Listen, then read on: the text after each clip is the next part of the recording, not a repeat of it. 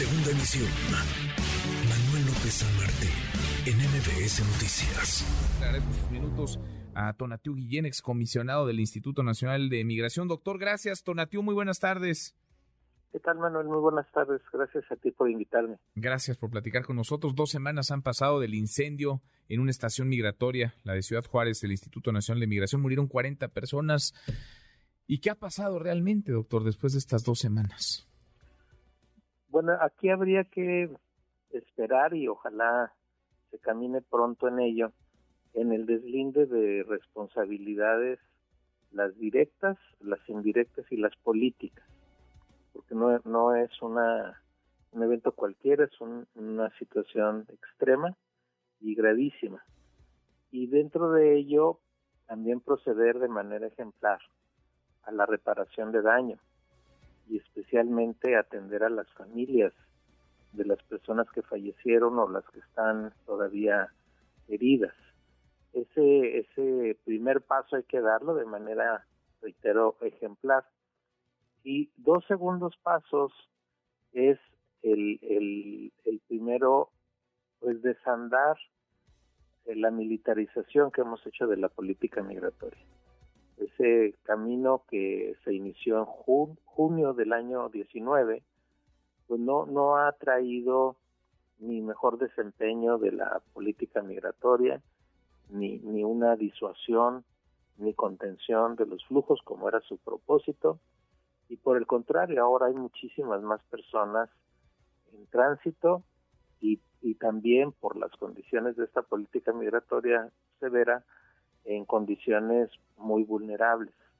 Eso por lo mismo sí hay necesidad de una evaluación de, de esta militarización y desandarla. Me parece esencial. Y, finalmente el otro punto es que tomemos conciencia de que la población en tránsito es sobre todo una población que tiene perfil de solicitante de refugio. Ya no es el migrante laboral tradicional de años anteriores, son personas que vienen incluso en familias huyendo de, de sus lugares de origen y por distintos factores con el propósito más elemental que es de proteger la vida.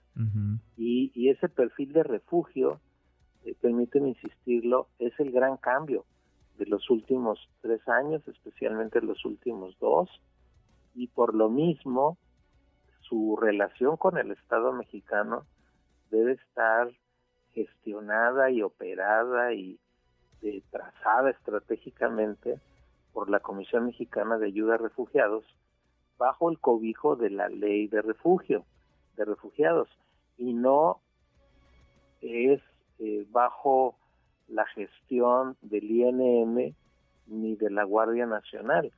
Entonces hay que también hacer ese desplazamiento de, la mirada y de la comprensión de, su situación tan vulnerable y, y, fortalecer de manera acelerada la Comar, darle un rol político directivo y, nos evitaríamos muchísimas tensiones y sobre todo la vulneración de derechos.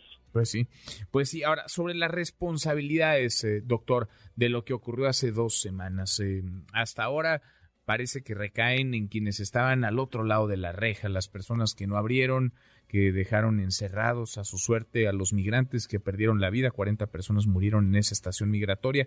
Eh, ¿Qué hay, digamos, de las responsabilidades arriba? Eh, digamos, responsabilidades que podrían alcanzar, debieran alcanzar a los superiores jerárquicos. En dos semanas lo hemos visto, por ejemplo, al titular del Instituto Nacional de Migración, Francisco Garduño. Mi observación de que el deslinde de responsabilidades debe ser sobre las directas quienes estuvieron en esa acción tan inhumana, tan, tan, tan sin nombre, y, y del otro lado también las indirectas, y, evidentemente las responsabilidades políticas. Esa, esa reflexión y esa cadena sí hay que establecerla con cuidado y, y ya la, la, el rol del comisionado en este escenario pues borda más eh, los principios de la ética pública. Y, y eso es algo que pues él, él tendrá que definir. Pues sí. Pues sí, pues lo veremos, eh, doctor. No quitamos el dedo del renglón, como siempre. Gracias, gracias por platicar con nosotros. Un gusto saludarte, gracias a ti. Gracias. Eh. Redes sociales para que siga en contacto: Twitter, Facebook y TikTok. M. López San Martín.